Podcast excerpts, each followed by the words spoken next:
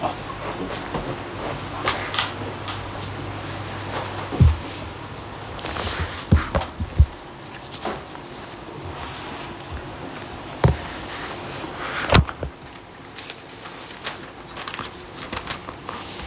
はい、皆さんおはようございます。えーね、えー暑い日がついてますけれども、こうやって元気な顔を見れることは本当に嬉しいことです。えーオリンピックもね、今日最終日ですかね、マラソンが行われたようですけどもね、えー見てないですね、皆さんね。私も見てないですけども。えーね、えー日本もね、メダルラッシュで、ね、こんなにメダル取ったのは初めてだということでね、えー湧き上がっているようですけどもね皆さん本当にねオリンピックこのメダルを目指してね栄養をね求めてね、えー人生を捧げてるんです選手たちはね、えーね富と栄養が手に入るんです。メダルを取ると。そういう仕組みになってます。メダルを取った人たちが目立ちますよね。テレビに出てインタビューされて苦労話をしてですね美談がいっぱい語られるんですけども、ね、今まで語られなかったことをね掘り葉掘り洗い出して語られてね。こんなに頑張ったんですこんな苦しんできたんですっていうね美談が語られてですね、えーますますこう盛り上げていくような感じになります。えーマスクをちょっと外しますね。いいですか？ねえーその陰にですね、多くのテレビに映らないでですね、苦労してきてやってきたんです。同じ同じですね。それでも全然映像にもされない。話も聞いてもらえない。大多数の人がいるということもねまた事実ですよね。しかしこの栄養を求めてですねこのメダルを取ると栄養と富がね約束されてるんです実はね。ですからそこに目指して皆さん頑張るんです。ね。そしてこれを運営するね IOC という組織 JOC という組織組織委員会という組織にですね。これを開催することによって莫大な富が手に入るというねこういう仕組みになってるんです世の中というのはね。まあオリンピックでなって全ての世の中の仕組みというのはですね大体こういう仕組みの中でいかに栄養と富をね、えー得ようとしてですねやってるということでないでしょうか。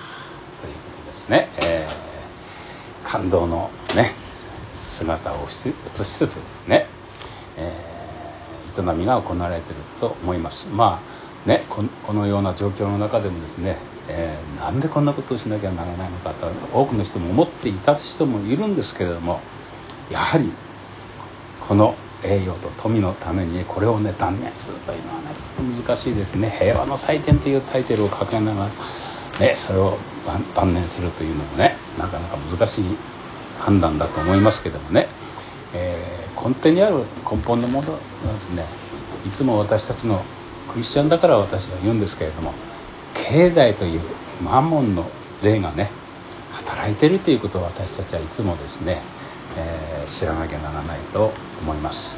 今あのカレンちゃんがね声楽の勉強に行ってるんですね。テストを受けに行くんですかね、えーお勉強にしに行きたいんですけれどもお勉強ただすぐ行かせてくれないんですよ。それなりのレベルに達してないとですね、えーなかなか行けないという仕組みなんですね。まあ世の中の学校みんなそうですよね。どんな学校もね。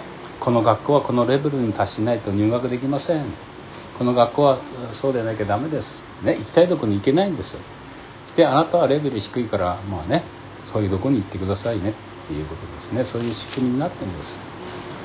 えー一つ国政学園ということで残念に思ったのはイエス様をタイトルに掲げてる学校でそれがあったらな私は疑問に感じただけ。それが正しいかどうかはよく分かりませんけどね。イエス様のお心とはそこは相入れないのかなと思ってですね。イエス先ほどあのお話をしてたわけです雑談ですよこれはね、えーということですけれどもまあオリンピックのメダルなるとねえーそんなことを最近の出来事組み合わせながらですねちょっと話したわけですけれども。今日はですね、えー多分その栄養とは真逆のタイトルになってると思います。父よ我が霊を見てに委ねます。我が霊を見てに委ねます、えー、先ほど聖書を読みました44節から読みましたけれども、えー、その時44節ですね12時頃前になっていたが全地が暗くなって3時まで続いたイエス様が十字架に作られてねえー、いた時の話です。その時すでに十字架につけられてから10時頃になっていたがその暗さは3時までついた。全地が暗くなってということです。ね。イエス様は世の光を照らす世を照らす神の子羊として来られた方です。そういうイエス様がこの地上から取り除く去られたということはまさしくこの世は暗闇に覆われたということではないでしょうか。自分勝手な思い命名が自分勝手なことをして栄養と富のためにその富をですね少しでも多く自分のもとに引き寄せようとしてうめいている暗闇のがまたやってきたということでしょうか。イエス様が取り去られるということはそういうことです。私たちは暗闇の中にまた落ち込んでしまうということじゃないでしょうか。太陽は光を失っていた。また神殿の幕は真っ二つに裂けた神殿の幕が真っ二つに裂けた。神と私たちを遮断している遮っている幕です。この神殿の枠は誰でも彼でも入れないわけです。大祭司が大食材の日に年に一度だけ入っていって案内をするその入っていける幕です。誰も入れない幕なんです人間の罪私たちの罪がそういう幕がイエス様によって裂かれたということでしょうか。イエス様は王の王主の主なら方です。その方が自分の栄養どころか私たちのために罪人のためにかれたということです。断ち切られたということです。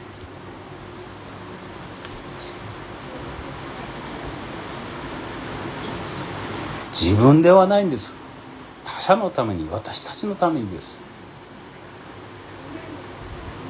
要は栄養を求めてですねメダルを求めて富を富を求めてですね一生懸命頑張って努力して手にしようとしてる人がいっぱいいます手にする人もいるでしょう。どんなに頑張っても取れない人もいる。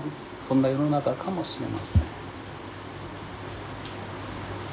しかし神はこれをこれが神の栄養だって言ってるんです。聖書ではこれが神の栄養だって言ってるんです。全く私たちの求めている栄誉とは真逆の栄誉がここにあるということを私たちは知りたいんです。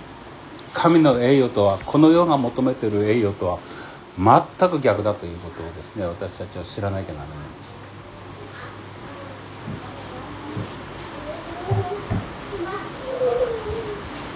イエスは46です。大声で叫んで言われた父よ我が霊を見てに委ねます。国境をつけたメッセージ台のところです。十字架上でイエス様は最後に叫ばれた大声で叫ばれた言葉。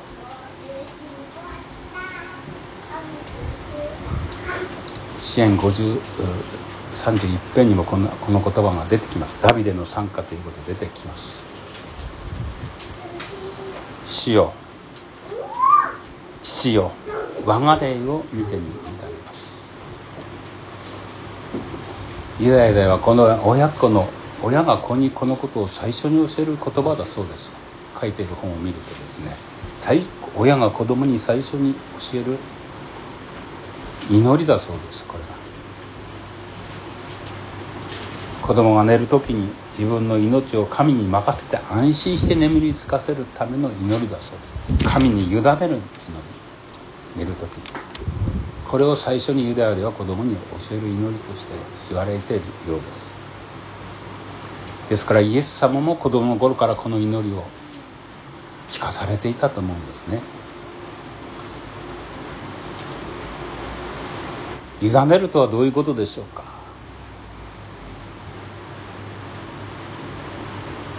全面的に信頼して任せるということなんです。自分はそこに入り込んでいないんだ。全てを任せるということを信頼して。相手の懐に全面的に信頼して飛び込んでいくということでしょうか。これが全面的な信頼です。しかし重要なのは何に信頼するか誰に信頼することはすごく重要なことです。ねこの世で詐欺師なんていうこともよくありますね。騙しの言葉を持って偽りの言葉を持って信頼させて騙し取るのは詐欺師です。そういうのはこの世に起こします。だから何に信頼するか。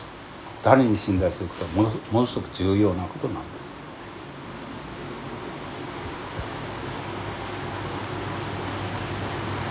この時ですねイエス様は私たちの贖いのために十字架上で引き裂かれたんです。槍で使われたんです。鞭で打たれたんです。そのことを含めて全面的に神に委ねていったんです。あなたの御心の通りにな行ってくださいという神とイエス様の信頼の関係が回復してイエス様にねそのことのゆえに委ねたことのゆえにイエス様のうちにも平安が戻ってきたでしょう。イエス様はゲスマネで「父よどうかこの杯を取り届いてください」って祈ったんです。しかし私の願いではなくてあなたの御心の通りというこの祈りがここで実現しているんです。全面的に信頼した時にイエス様の子にはまた神との間に平安が回復したんじゃないでしょうか。私たちはどうでしょうか？イエス様の贖いを信じて救われたものなんです。このイエス様の贖いを信じて救われたものなんです。その自分がいるんです今ここに。クリスチャンというのはそういう存在なんです。本当に私たちはありままの自分を全て主に委ねているのかとイエス様のように。これが問われてると思います。委ねているのかっていうことが問われてるんで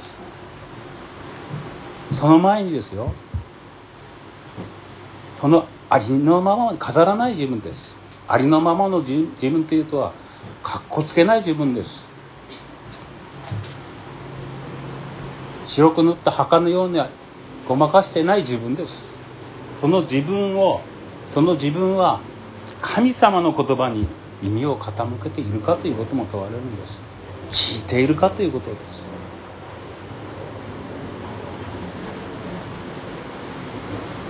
どうでしょうか？そのことが問われてるんじゃないでしょうか私たちに。神の前で静かになって飾らない自分。ありのままの自分で神様の前に出て向き合う時が悔い改めの時が私たちにも求められているということです。これをいい加減にしてないかということも私たちはいつも問われているんです。私たちは子供によく注意をする。悪いことしたら悪いことしたねって怒りますよね。こうしなさいああしなさい。ここもダメだったよそれはその通りです。しかし私たち自身もその前にそのことを問われてるんです。主の前に。ありのままの自分を。主の前にさらけ出して向き合っているかっていうことを問われてるんです。子供だけではない私たち自身もです。と問われているんです。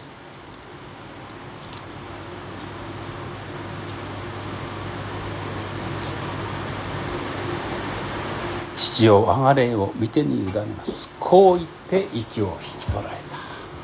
息をした引き取られた。イエス様は全てを明け渡して委ねて神に捧げたんです。捧げ尽くしたんです。命までも。そしてその命を神が引き取ったということです。生殺与奪の権は神が持ってるんです。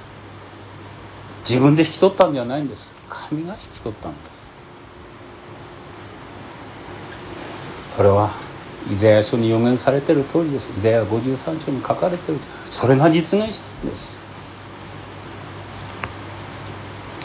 ピリピ書の2章にはそのことが書かれてます。キリストは神の見姿であられる方なのに神の在り方を捨てることはできないとは考えない。神の栄誉も自分の栄誉も捨ててるんですここで。ご自分を無にしてしまって使える者の姿をとり人間と同じようになられたのですって書かれてます。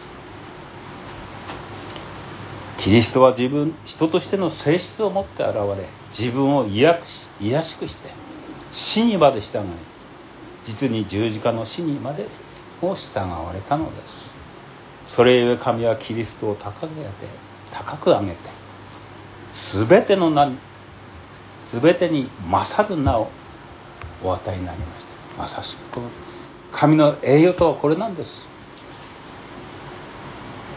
世が求めている栄誉とはまるで逆の栄誉なんです。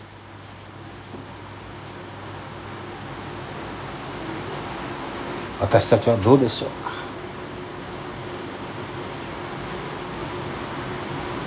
この生殺与奪の権を持っている神にすでとお任せして池の中にそのことをしていったイエス様の姿が見えているでしょうか？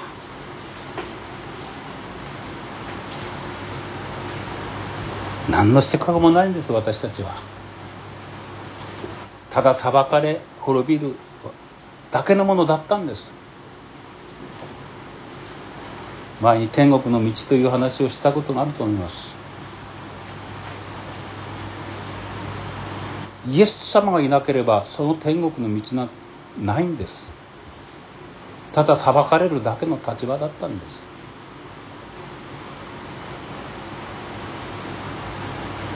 神がその道を備えてくださったんです。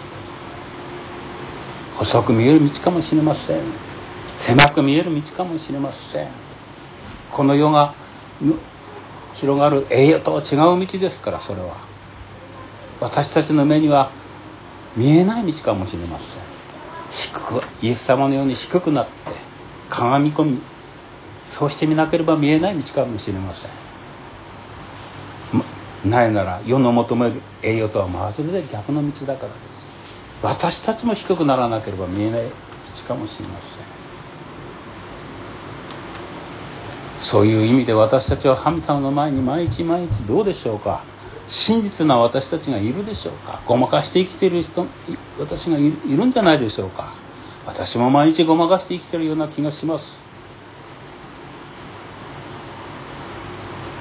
私も子供たちや孫たちを見るときにそれなりの説教をしたりしますけれども自分はどうなんでしょうかって問われるんですいつも。自分の心が傷んで悔い改めることがないんだろうか自分にはっていう。そういうことをいつも最近問われます。それをと手元に握りしめてですね残していないでしょうかということをいつも問われるんです。それも自分の自己の主張が強くて自分自身という思いが強すぎて神の前に出す必要性も感じてない時もあるんではないでしょうか。それすらも気が付かないでいる自分がいるんじゃないでしょうか。私というものが強すぎて私の考えというものが強くて私の計画が強すぎて私のやり方が強すぎて。それさえ気が付かないでいるかもしれません。世の言葉が他者の振る舞いが目に留まるあまりに。それらに気を取られてあるいは世の営業や言葉に気が取られてそういう質ものに気づかないでいる私たちがいるんじゃないでしょうか。今年のメス私たちの、えー、教会というでしょうか。そのタイトルはですね「あなたは私に従いなさい」なんです、ね、これはペテロとヨハネのことのことです。ペテロが「あなたは私の羊を飼いなさい」って言われた時に3回言われてですねヨハネとイエス様がいるのを見てですねヨハネをあのあのこの方はどうですか?」って言われた時にヨハネがたとえね永遠に生きるとしてもそれがあなたに何の関係があるのかあなたは私に従いなさいと言われた頃ところの言葉です他者の振る舞いなりこの世の振る舞いでもないあなたは私の心を全てを委ねているのか。真実に私に従いなさいって言われてる言葉なんです。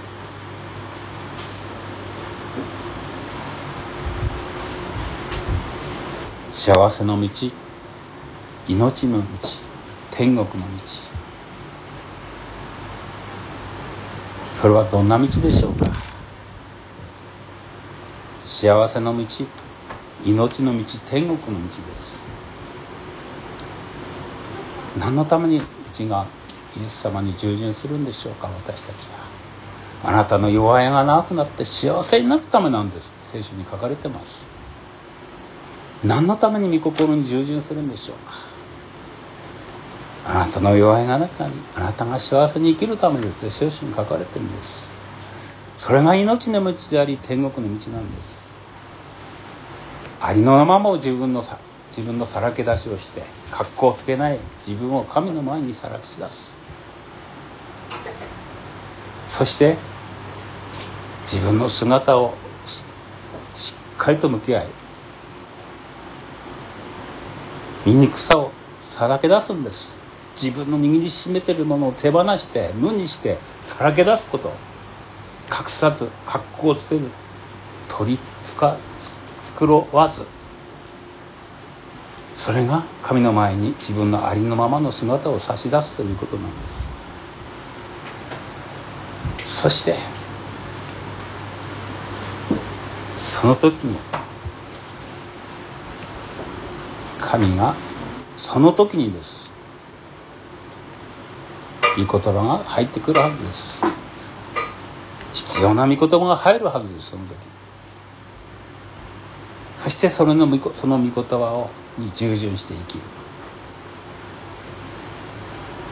これが幸せの道命の道天国の道なんです。うなじの怖いものにならず本当にへりくだって神の前に出ていくなら精霊様が私たちのうちに満ちるんです。神様の声を聞きたい神様を知りたい言うならば自分のありのままの自分をさらけ出していく。それをしないでですねいいとく通りだけしようと思っても無理なんです。ねイエス様言われたでしょ？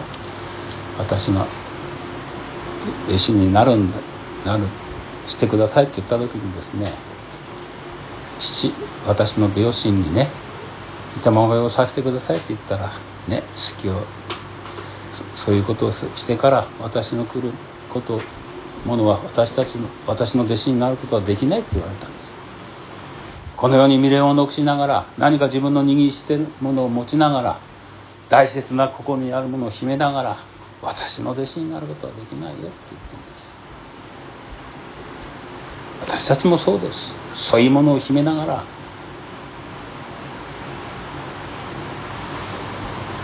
出て行っても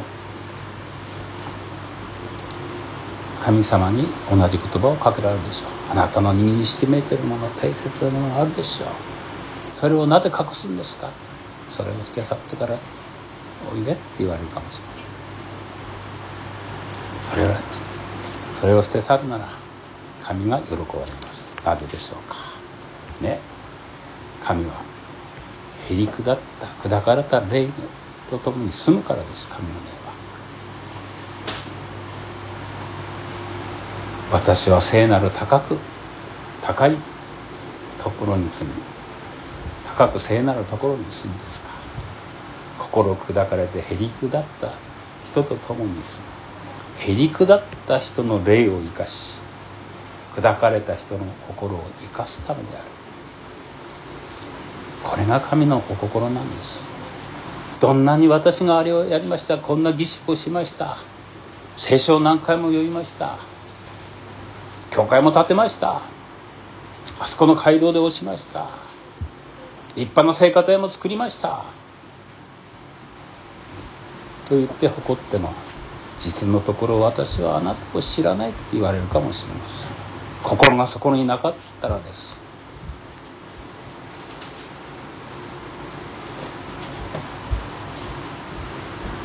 己主張から解放されてですね神の自由に満たされた時にこここの教会も神の自由教会という良い名が付けられている教会です。そうしたらですね世の言葉や出来事に支配されないで本当に自由になれるんです。毎日毎日このことをですね失敗しながらも私たちはしていきたいと思うんです。失敗しない者は誰もいません。でもここ目線だけはここの神様の前にまっすぐに置いとく時に道に目線をそらさない限り私たちはこのことをし続けていくことはできると思うんです。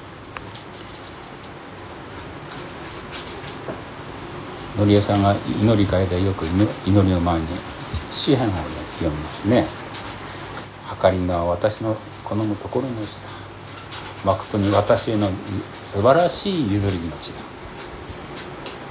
私を助言してくださった死を褒めたたえる。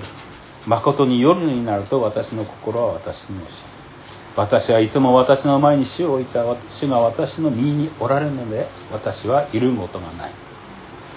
それゆえ私の心のを喜びを私の魂は楽しんでいる。私の身もままた安らかに住まう。ま誠にあなたは私の魂を読みにしておかずあなたの生徒墓の穴を生徒に墓の穴をお見せにならない。あなたは私に命の道を知らせてくださいます。あなたの見舞いには喜びが満ちあなたの身には楽しみが得意しにあるこの賛美が私たちのうちに毎日満ち溢れるように私は皆さんと共にこのことを期待してメッセージを終わりたいと思います。以上です。